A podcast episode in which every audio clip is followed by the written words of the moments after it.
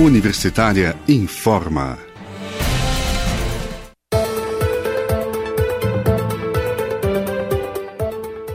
Olá, boa tarde. Eu sou Silvânia Lime. Nós estamos seguindo aqui pela Rádio Universitária da UFG com os boletins informativos desta quarta-feira, 3 de março.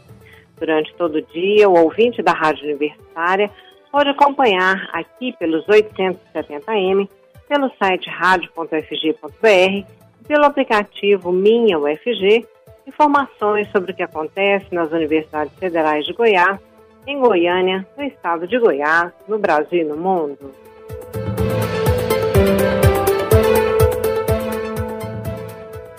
O Produto Interno Bruto, PIB do Brasil, registrou alta de 3,2% no quarto bimestre de 2020, na comparação com o terceiro trimestre, totalizando 7 trilhões e 400 milhões de reais, mas fechou o ano passado com baixa de 4,1%, com impacto da crise da pandemia. Os dados foram divulgados hoje pelo IBGE, o Instituto Brasileiro de Geografia e Estatística. Esse foi o maior recuo anual da série iniciada em 1996 e a maior queda desde 1990, quando aconteceu o confisco feito pelo então presidente Fernando Collor de Mello. A queda do PIB em 2020 interrompeu o crescimento de três anos seguidos, de 2017 a 2019, quando acumulou alta de 4,6%. O PIB per capita alcançou R$ 35.172 no ano passado e representou isso, representou um recuo de 4,8%. O resultado é, é, é efeito da pandemia da Covid-19, quando diversas atividades econômicas foram parcial ou totalmente paralisadas para controle da disseminação do vírus. Mesmo quando começou a flexibilização do distanciamento social, muitas pessoas permaneceram receosas de consumir, principalmente os serviços que podem provocar aglomeração analisou a coordenadora de contas nacionais, Rebeca Palles. E, principalmente, então, por conta dos impactos da pandemia do novo coronavírus, em 2020, os serviços encolheram 4,5% e a indústria 3,5%. Somados, esses dois setores representam 95% da economia nacional. Por outro lado, a agropecuária cresceu 2%.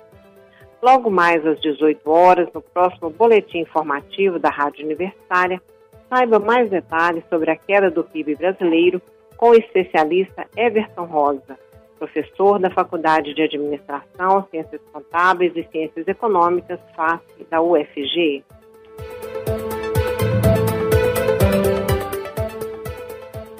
Uma notícia boa para quem está no grupo dos quase 14 milhões de desempregados no país está em alta a demanda por trabalhadores temporários. Vamos ouvir a reportagem sobre o assunto. Quase 800 mil vagas de trabalho temporário devem ser criadas no primeiro trimestre. A estimativa supera em 25% as contratações do mesmo período do ano passado. O cálculo é da Associação Brasileira do Trabalho Temporário. O mês de janeiro já teve um resultado surpreendente. Foram cerca de 180 mil contratações, o que representa um aumento de 38% em relação a janeiro de 2020.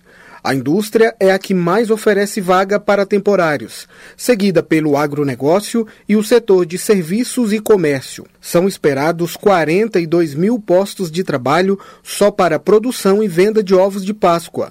Outros dados chamam a atenção houve aumento no tempo de duração do contrato temporário na indústria. A média passou de 45 para 77 dias. E a expectativa é que dois em cada dez trabalhadores sejam efetivados após o fim do contrato temporário. De Brasília, Rodrigo Santos.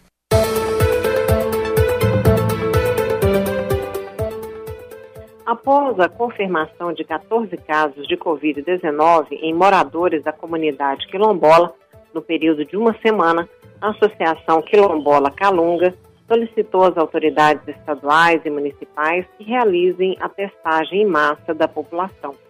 Segundo a associação, 12 calungas testaram positivo para o coronavírus em Monte Alegre de Goiás, no noroeste do estado, e outros dois na comunidade de Vão de Almas, também na região da Chapada dos Veadeiros. Os casos foram confirmados por meio de testes realizados pelas secretarias municipais de saúde de Cavalcante e de Monte Alegre de Goiás. Em nota, a Secretaria Estadual de Saúde informou que ainda não foi oficialmente notificada quanto à demanda da Associação Quilombola Calunga, mas que encaminhou ofício em caráter emergencial às secretarias municipais de saúde de Cavalcante, Teresina de Goiás e Monte Alegre, solicitando informações sobre os nomes das comunidades quilombolas que possuem pessoas infectadas pelo coronavírus e sobre a quantidade de pessoas e famílias infectadas em cada local. De acordo com a Secretaria de Saúde, essas informações são necessárias para uma possível testagem em massa nessas comunidades. E, de acordo com o presidente da Associação Quilombola Calunga, Jorge Moreira de Oliveira, a, a sua comunidade enfrenta sérias dificuldades de acesso a serviços de saúde, incluindo a situação das estradas. Em nota, ele destacou a urgência da implementação pelo governo federal de um plano nacional de enfrentamento à pandemia de Covid-19 voltado para a proteção das comunidades quilombolas, o que foi determinado pelo Supremo Tribunal Federal no dia 23 de fevereiro.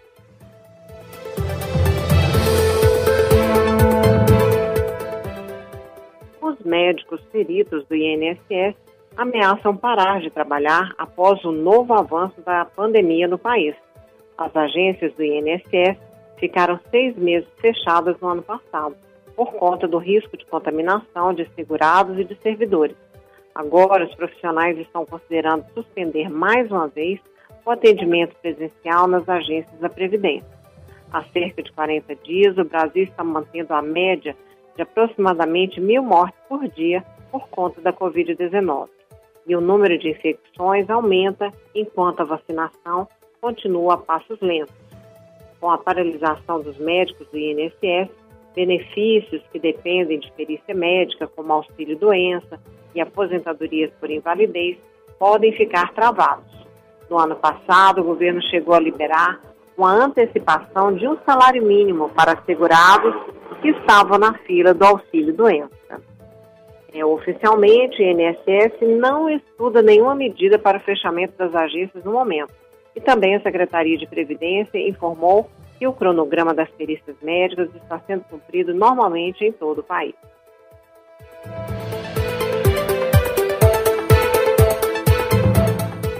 Apesar das chuvas significativas no mês de fevereiro, o consumidor brasileiro vai continuar pagando taxa, taxa extra de conta de luz em março. Agência Nacional de Energia Elétrica, a ANEL, vai manter a bandeira amarela usada no mês de fevereiro no sistema de bandeiras tarifárias. Este patamar do sistema cobra R$ 1,34 a mais para cada 100 kWh consumidos. De acordo com o Sistema Integrado Nacional, os principais reservatórios de hidrelétricas do país ainda apresentam níveis abaixo do padrão para a produção de energia. O sistema de bandeira tarifária foi criado em 2015 e é uma forma de compensar a produção de energia mais cara nos períodos de seca. As bandeiras vão desde a verde, que não cobra nada, nenhuma tarifa extra, até a vermelha patamar 2, que cobra R$ 6,24 a mais na conta para cada 100 kWh consumidos.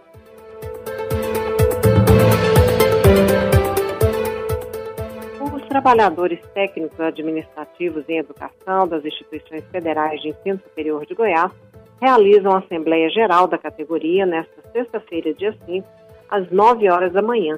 Na pauta, além dos informes gerais, serão discutidos a PEC emergencial, a reforma administrativa e o decreto 10.620. Também o indicativo de greve da educação federal a partir do dia 24 de março. Na oportunidade, haverá escolha de delegados para a próxima plenária da FASUBRA, que é a Federação dos Servidores em Educação das IFES Brasileiras, a ser realizada de 11 a 13 deste mês. A Assembleia está sendo organizada pelo sindicato da categoria, o Sint e FISGO, e será virtual, via a ferramenta Zoom do WhatsApp. Haverá ainda o lançamento do novo site do sindicato com sorteio de brindes.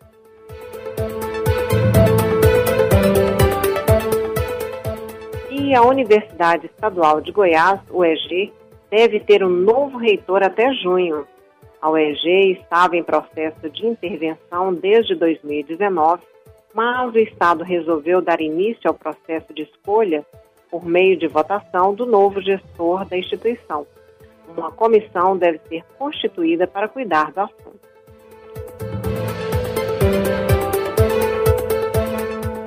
Na Universitária são 15 horas e 12 minutos. Nós voltaremos com um novo boletim às 18 horas. Acompanhe nossa programação pelos 870M, pelo site radio.ufg.br e pelo aplicativo Minha UFG. Nós também estamos nas redes sociais. Acesse a Rádio Universitária no Instagram e no Facebook.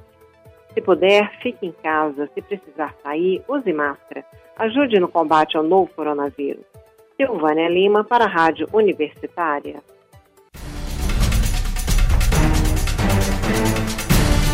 Universitária informa.